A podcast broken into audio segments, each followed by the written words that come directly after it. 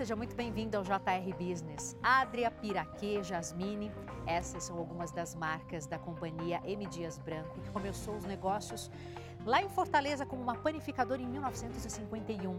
Hoje o grupo tem 18 indústrias espalhadas pelo país e só no primeiro trimestre deste ano lucrou quase 70 milhões de reais. É com muito prazer que a gente recebe o diretor de marketing, Fábio Melo. Seja muito bem-vindo, Fábio. Obrigado, Adriana. Obrigado pelo convite. Obrigado pela oportunidade de poder falar um pouquinho sobre a M Dias. Prazer é nosso. JR Business, você já sabe, é o nosso espaço para falar sobre negócios, sobre trajetórias de sucesso. Toda terça-feira tem um episódio novinho que você pode acompanhar pelas plataformas digitais da Record e também em versão podcast. Fábio, quero começar nosso bate-papo conhecendo um pouco a história da empresa. Ah, bom, M Dias, como você colocou, ela é uma empresa cearense. Ela nasceu no centro de Fortaleza é, com uma padaria. E acho que ele é um, antes de tudo, é um belíssimo caso de empreendedorismo brasileiro é, de uma família que acreditou né, num, num, grande sonho e se transformou na maior empresa de biscoitos e massas do Brasil. A gente né, completou 70 anos esse ano como M. Dias Branco, a empresa que tem aí um terço do mercado brasileiro de biscoitos, um terço do mercado brasileiro de massas. É um dos grandes líderes também no mercado de farinhas, de margarinas, de torradas e a gente vem expandindo o nosso portfólio. Empresa que, né, ao longo dos seus 70 anos, ela veio crescendo na região Nordeste, onde é o coração do nosso negócio ela abriu capital ali no, no meio do, dos anos 2000 e aí veio adquirindo outras companhias e aí muitas marcas né, que os brasileiros conhecem fora da região Nordeste, como Adria, como Vitarella, como Piraquê, como Jasmine. Então acho que a companhia ela veio expandindo essa sua fortaleza, né, muito grande ali numa região e aí querendo se tornar um grande exemplo de indústria brasileira de alimentos. E acho que hoje ela é uma das maiores empresas de alimentos do país, com uma grande né, presença nas categorias onde ela atua, né, desbravando outros mercados e também passando por um processo de internacionalização. E eu comecei o programa contando que vocês tiveram um resultado muito bom no primeiro trimestre, né? um lucro de quase 70 milhões de reais. Era o que vocês estavam esperando? É, acho que a companhia ela vem numa trajetória bem positiva. Né? Ela cresce consistentemente ao longo de várias décadas de atuação. Eu acho que a gente vem fazendo um trabalho bem interessante de olhar para os fundamentos do negócio, da gente fortalecer nossas competências, tanto nossa escala quanto os nossos ativos, mas também fortalecendo marca, fortalecer o olhar para o consumidor. E acho que isso tem trazido um bom retorno. Ano passado foi um ano muito bom para a gente, né? um faturamento que cresceu, a gente ganhou participação em todas as categorias que a gente atua, participação em biscoito, em massa, em farinha, em margarina, é, mistura para bolo. Todos os mercados onde a gente tem atuação, a gente ganhou um espaço maior da nosso market share. E começamos o ano muito bem, né? Começamos o ano crescendo tanto em receita quanto em lucratividade, né? E espero que essa semente plantada dos fundamentos corretos, né, deixe a gente crescer de forma mais consistente. Vocês já conseguiram recuperar as perdas no período da pandemia? Como é que foi o período da pandemia para vocês? O período da pandemia é um, é um super desafio. Acho que ninguém estava pronto para isso. É, principalmente com a empresa de alimentos, né? A alimentação como um todo mudou, o comportamento do consumidor mudou. Para a gente tem um desafio muito grande, né? De custos de commodities que subiram, né? Eu acho que o contexto nunca ficou tão volátil, tão difícil de navegar. E aí, para né, acentuar essa dificuldade toda, a gente é uma empresa da cadeia do trigo, onde a guerra da Ucrânia também impacta os nossos custos, um, né, quase um terço do, do trigo mundial é plantado na Rússia ou na Ucrânia. Então, tudo isso né, só deixou o cenário mais né, mais desafiador. Mas acho que a gente vem fazendo a nossa lição de casa, olhando para tudo aquilo que a gente tem controle como companhia, o que a gente pode influenciar, o que a gente pode mexer, o que a gente pode fazer, a gente vem fazendo. E o mercado lá fora, a vida que segue. Né? A gente não tem como influenciar nada disso. Mas acho que o que fez a gente ter essa boa performance é conseguir unir né, o olhar do que a gente tem de ativos, né, do que a gente tem de competências, né, das nossas fortalezas, com um olhar cada vez mais cuidadoso, né, mais interessado no comportamento do consumidor. Porque ele é o grande chefe, é quem compra, é quem faz a indústria produzir, é quem faz a logística entregar, nossa equipe vender.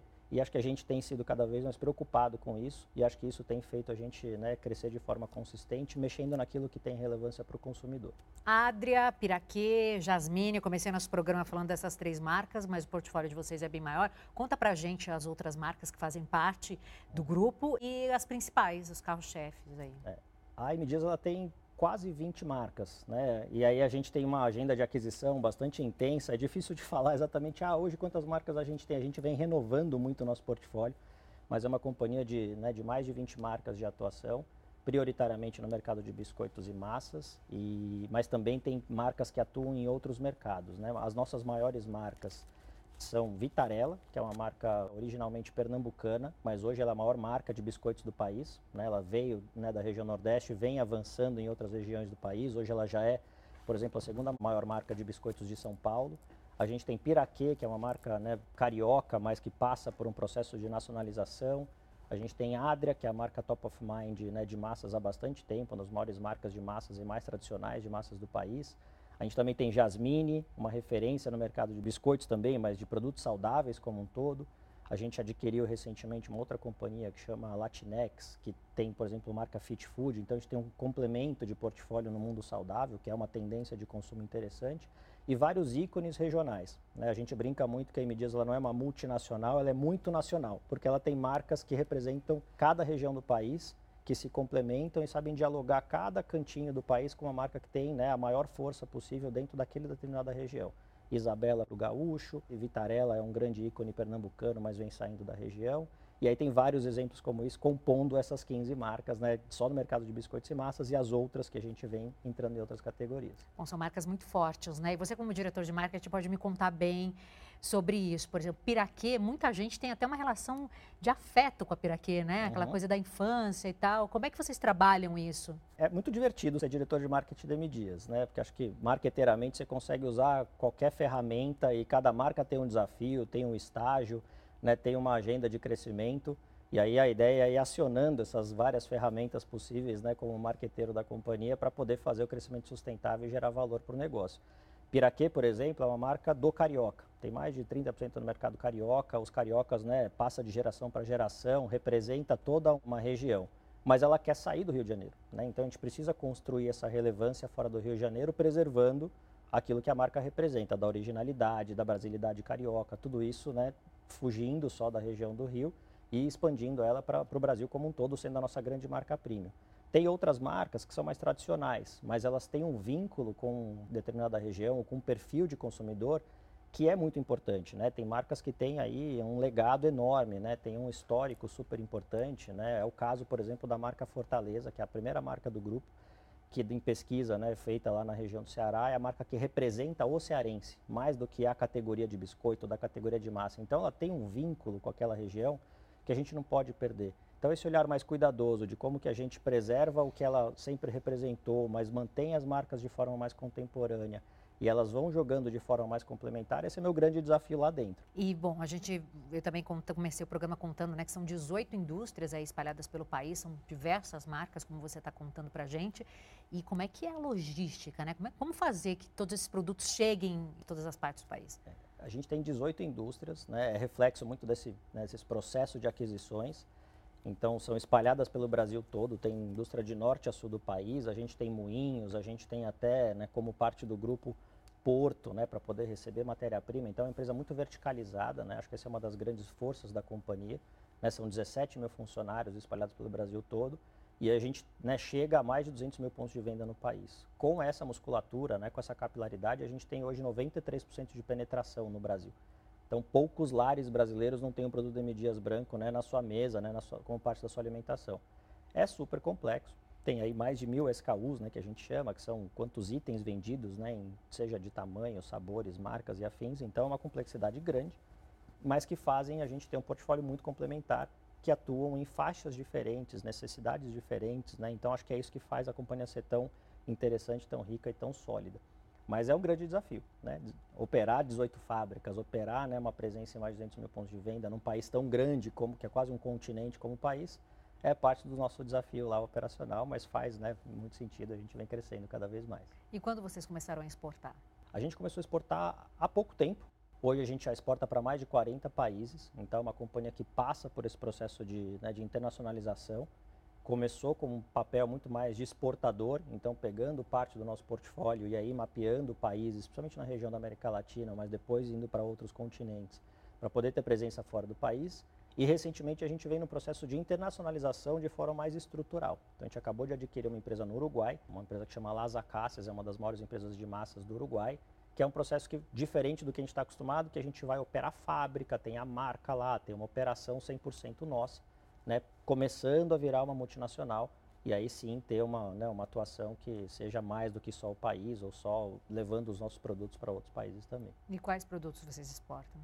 A gente exporta um pouco de tudo, para ser bem sincero. A gente exporta um biscoitos. Carro-chefe, a gente exporta muita farinha, a gente hum. exporta muita margarina, a gente exporta muito biscoito, muita massa. É, são produtos né, que aí tem uma atuação muito grande, principalmente em países de população de uma renda não tão alta. Né, esse é o nosso grande carro-chefe. Né, então a gente está presença muito grande na América Latina como um todo. A gente é um grande terceiro que produz marca própria, por exemplo, para alguns varejistas do, do, dos Estados Unidos, tem atuação na África. Então acho que a companhia é difícil escolher um carro-chefe porque depende muito da demanda, mas tudo que a gente produz para o brasileiro a gente também consegue exportar.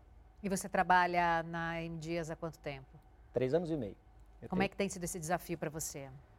Interessantíssimo, uhum. né? Acho que a minha carreira toda sempre foi construída dentro de empresas de alimentos, prioritariamente. Eu nunca tinha trabalhado numa empresa nacional, mas acho que trabalhar numa empresa nacional de familiar é muito mais rico, muito mais interessante. Por né? quê? Por conta da autonomia, hum. por conta da proximidade com a tomada de decisão, por conta da agilidade que a gente tem e por conta desse olhar muito mais específico, mais regional que acho que a M Dias consegue ter.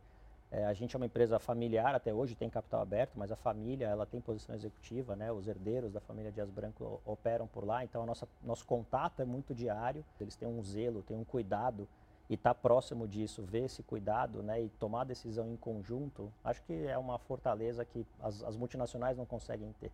Então, para mim, é muito inspirador poder estar tá, né, muito próximo dessa liderança e fazer um grande né, conglomerado nacional crescer. Para mim, tem sido muito rico.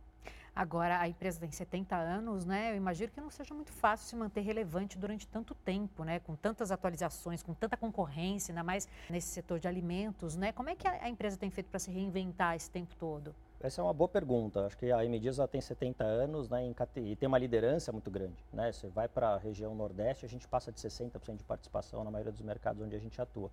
Preservar essa participação tão grande, né, sendo a grande fonte de crescimento de todos os concorrentes, né, já que a gente é o grande líder, é um enorme desafio. Mas acho que o que faz a gente se manter tão relevante, crescendo né, de uma forma consistente, é esse olhar do consumidor. Né? Eu sei que eu sou um cara de marketing, que essa é, é a minha pauta, né? é isso que eu faço dentro da companhia, mas acho que a companhia ao longo de tantas décadas sempre teve um olhar muito cuidadoso com o consumidor. E ela, apesar de ser uma empresa de aquisições, que foi somando o portfólio de marcas, ela nunca se desfez das marcas, ela nunca quis focar né, naquela história da grande escala, do one size fits all. A gente não tem isso. A gente olha para o papel de cada marca dentro de cada perfil de consumidor. E com isso a gente vem operando produtos mais acessíveis, produtos mais premium, produtos que endereçam tendências de consumo, entrando agora no mundo saudável, né, numa empresa que parou no tempo. Acho que ela vem se atualizando não só nesse cuidado com o consumidor, mas na sua governança corporativa também. Né? A empresa ela é familiar, ela tem a família ainda né, com uma com grande posição executiva, é quem cuida do nosso negócio no final do dia, mas ela vem somando talentos, ela vem buscando né, cada vez mais, mais competências, mais, né, mais aprendizado também de fora, né, para poder se profissionalizar, para poder estar tá cada vez mais fortalecida como companhia e aí com isso né, seguir com um nível de gestão que é de verdade um dos melhores do país. E com tudo isso é possível fidelizar cliente, consumidor? Com certeza. Acho que conhecer o consumidor e saber o que ele quer, entregar algo para ele, seja num produto, seja numa marca, na forma de se comunicar ou até aonde ele compra, né? Eu acho que é isso que fideliza. A gente tem né, muito cuidado em ter o produto certo, no lugar certo, né, na qualidade esperada, sempre produtos de muita qualidade. De verdade, as fábricas da Media são best in class, assim, não tem nada que se compare. A gente brinca que dá para almoçar no chão, assim, de tão uhum. limpa, sabe, de tão cuidadosa. Né? Cada fábrica da Medias ela tem né, um, um cuidado acima da média. Isso é refletido na qualidade dos produtos também eu acho que isso faz a gente ter né, muita segurança de que a gente vai seguir crescendo. Fábio, vocês são reconhecidos por boas práticas e gestão pela Great Place to Work. Ter tantos funcionários alinhados a um propósito. Acho que é bom. A gente é uma empresa de 17 mil funcionários, é, espalhados pelo Brasil todo. Também esse é um grande desafio. Mas eu acho que cada vez mais hoje em dia os funcionários eles não buscam só um bom salário ou só um bom benefício, ou uma certa estabilidade eu acho que a gente consegue manter funcionários engajados, né, a fim de lutar pelo mesmo sonho, desde que você tenha um propósito muito interessante como companhia, desde que o papel que você cumpra para a sociedade seja né, relevante, seja inspirador. E acho que a Medias ela é um pouco disso.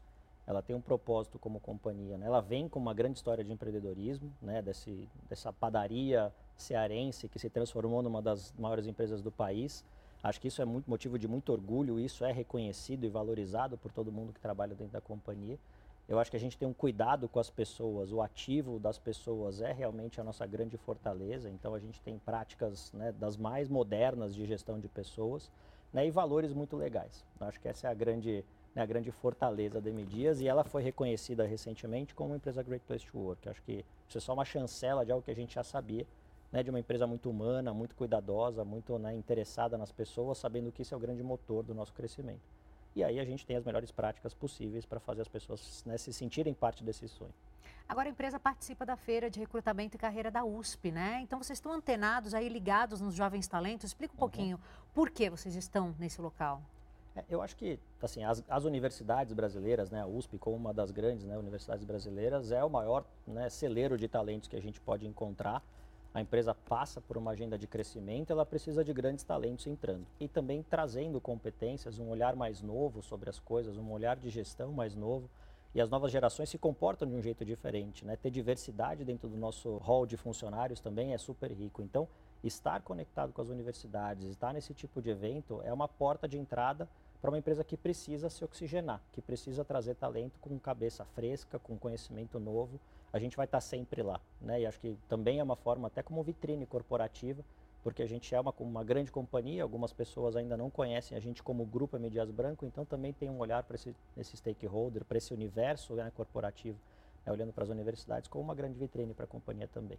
Agora, hoje em dia, independentemente do setor, as empresas não podem mais ignorar ah, questões eh, ligadas à sustentabilidade, meio ambiente, né? E, uhum. e, inclusive, os consumidores hoje em dia cobram, prestam atenção, né, às empresas que estão alinhadas a esses valores. M. Dias Branco é comprometida, né, com os Objetivos de Desenvolvimento Sustentável da ONU para 2030. Conta para a uhum. gente quais são as iniciativas que vocês têm nessa direção. A pauta de SG, né, é relativamente nova para muitas empresas, né, não só no Brasil, mas fora. Mas a M. Dias, desde sempre, sendo uma empresa de dono, sendo uma empresa familiar, ela tem isso desde a sua origem, desde a sua fundação.